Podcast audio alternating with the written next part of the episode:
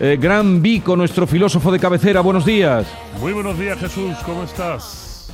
Eh, divinamente. Pues yo quiero que sepas que hay pocos motivos en la vida por lo que yo crea que pueda llegar a envidiarte. Por supuesto, no por tu pelo ni por tu prestancia.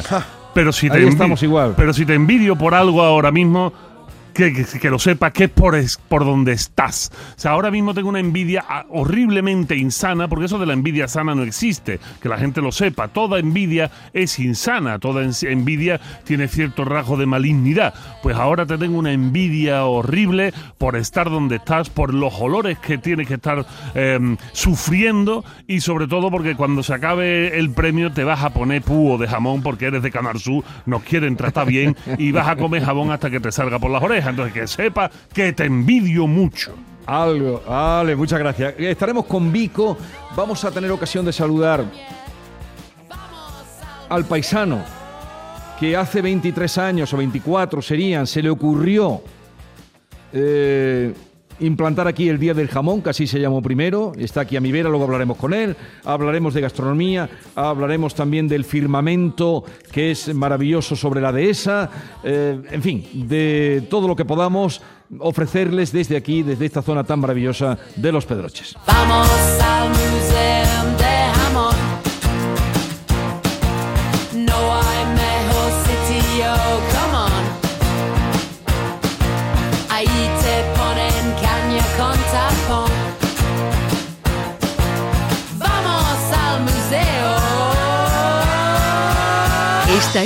La Mañana de Andalucía con Jesús Vigorra, Canal Sur Radio. Vamos a nuestro encuentro de cada viernes con el filósofo de cabecera, el gran Vico, desde el límite. Eh, Vico, mm, primum vivere deinde filosofare o filosofari, ¿qué quiere decir eso? Tradúcenoslo. Bueno, pues esto es una vocación latina, una expresión latina maravillosa, fundamental en, el universo filosófico. Primum vivere deinde filosofare significa que primero vivir y después filosofar. En Andalucía diríamos el muerto al hoyo y el vivo al bollo. O sea, básicamente tenemos que anteponer la necesidad fisiológica de la alimentación, mi querido Jesús, a el hecho de filosofar, porque es que no se puede filosofar con la barriga vacía. Esto es muy importante saberlo. Pero hay un pasaje en el Quijote que le dice eh, Don Quijote a Sancho, porque Sancho le sale por un pensamiento así un poco elevado, y le dice, filósofo estás, y le dice, es que no he comido. Claro, porque está intentando mitigar su hambre. De hecho, decía, decía el bueno de Diógenes el perro, ojalá frotándome la barriga, igual que me froto el príapo, pudiera quitarme las ganas de comer, igual que me quito las ganas de joder. Así que eh, realmente es, es de necesidad la alimentación y tú estando donde estás, pues eh, claro, me lleva a hablar de este tema tan maravilloso como es el tema de la comida y la vinculación que tiene pues con todos los aspectos humanos. La gente no se puede imaginar lo importante que es la comida y sobre todo lo importante que es para nosotros como especie, Jesús. Entonces, ni se puede ni se debe filosofar con hambre, según tú. No se debe y no se pudo. De hecho, esto es muy importante. El inicio de la filosofía viene aparejado de la mano de la aparición de clases sociales que ya no se tenían que dedicar a trabajar para poder vivir. Eh, que nadie piense que los filósofos, excepto Diógenes, pero por una anécdota que un día contaré, eh, que vivía en un, en un barril, pero el resto de los filósofos de la antigüedad eran gente bastante acomodada. De hecho, el propio Platón era de una familia rica, de una familia con dinero. Y aunque Sócrates no era rico, sí cobraba una pensión por haber sido un gran soldado, un gran oplita en su época más joven. Tenía una pensión de, de, ex militar y además recibía mucho dinero de la gente. Realmente la filosofía no puede aparecer si el filósofo tiene que estar trabajando. El filósofo tiene que estar comido y a ser posible tendido. Porque un hombre bien comido y bien tendido aguanta mucho tiempo. O sea, ya me están diciendo aquí, todo el mundo está haciendo gestos, no voy a repetirlo. Y, y les Sí. parecerá una tontería, pero es que la comida, Jesús, nos ha unido durante más de 200.000 años. Resulta que nosotros, los humanos, no estamos acostumbrados a comer solos. Esto es muy bonito. Esa sensación de tristeza que tenemos los seres humanos cuando por culpa del trabajo nos vemos en una oficina, en un rincón, comiéndonos un bocata, o con ese miserable Tupperware encima de la rodilla y pensamos en ese momento, ¿habrá alguien más triste en el universo que nosotros? Eso realmente es algo que llevamos congénito, que llevamos grabado en nuestra memoria, porque durante 200.000 años, durante todo el periodo desde la aparición del Homo sapiens sapiens hasta este hombre moderno, podrido, eh, Jesús, en el que nos estamos convirtiendo, menos tú, que estás rodeado de jamones ahora mismo y a ti ahora mismo sí, que te importa un pito. Bueno, bueno, pero están, están en exposición, ¿eh? Están en exposición. Sí, sí, pero son 11 a los que tú ya le estás hincando el diente desde lejos. Tú llevas salivando desde esta mañana, Jesús. Esa es la realidad.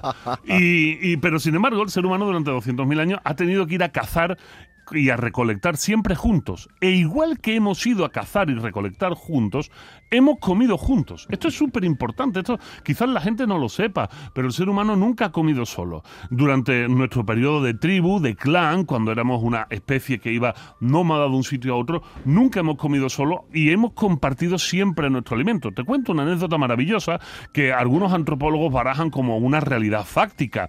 No sé si te ha pasado alguna vez, pero alguien quizás cerca tuya ha vomitado y tú al olor de ese vómito, al olor de ese vómito, has querido vomitar. Estoy intentando darte todo el asco posible, ¿eh? porque te envidio muchísimo. Entonces, al olor de, de ese, de ese vómito has querido vomitar también. Bueno, pues dicen algunos antropólogos que eso se llama el reflejo simpático del vómito y viene precisamente porque durante 200.000 años, al compartir todos el mismo alimento, cuando uno de, de nuestros congéneres, de nuestros compañeros vomitaba, podía ser un signo de intoxicación, de envenenamiento, de tal manera que todos provocaban el vómito al unísono, pues para no morir. Imagínate si habían, habían recolectado unas setas en, en mal estado. Así que fíjate la hilazón de la comida hasta dónde podría llegar. Qué barbaridad. Eh, oye, pues eh, vamos, a, vamos a hablar de comida aquí en un momento. Bueno, de comida. Estamos rodeados, como tú decías, de jamones, pero también vamos a señalar algunos platos típicos de esta zona, ya que nos has puesto en, en situación, Vico, ya que nos has puesto en situación, vamos a hablar de algunos platos típicos de aquí.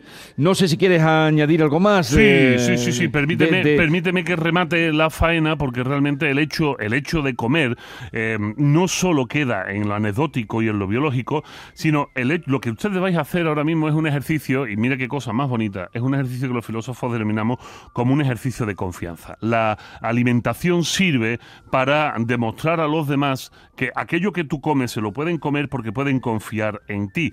La base de la ética, la base de la moralidad de nuestra sociedad y de nuestra especie se basa en los vínculos de confianza. Y no hay vínculo de confianza más fuerte entre las especies que el comer. Ahora que se vienen las cenas de Navidad, ahora que ya nos están pidiendo los compañeros del trabajo que qué día tenemos libre, es precisamente porque lo que se intenta es reivindicar el sentimiento de pertenencia, de unión, de estar todos juntos, de divertirnos, porque el hecho de comer juntos eh, implica ya para nosotros eso, la diversión. Pero también hay una parte agria, también hay una parte amarga, porque la cena o las comidas de empresa no son todas tan divertidas. Se ponen divertidas cuando el jefe se ha tomado dos copas más de la cuenta y podemos, podemos meternos con él, podemos hacerle chanzas, decirle bromas. Pero también vienen las cenas de Nav- de Navidad, esas también nos van a caer encima.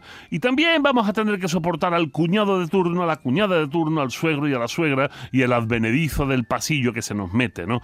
Realmente no podemos vivir sin comer, esto es una realidad, pero tampoco po- podemos vivir sin los otros. Entonces, utilicemos bien este vínculo de la alimentación, utilicemos esto como un placer, que vuelvo a decir que te envidio muerte, un buen placer el de, de encontrarnos con, con los demás, pero es importante, ya que estamos en esta fecha, y ya para acabar, no nos olvidemos tampoco del buen beber, que el bebercio también es muy importante y dicen los filósofos algo también maravilloso, in vino veritas. Esto significa Veritas. que la verdad la podrás encontrar en el vino. No busquen mucha verdad, que con poco vino se llegan a grandes verdades y con mucho vino a grandes carajotadas.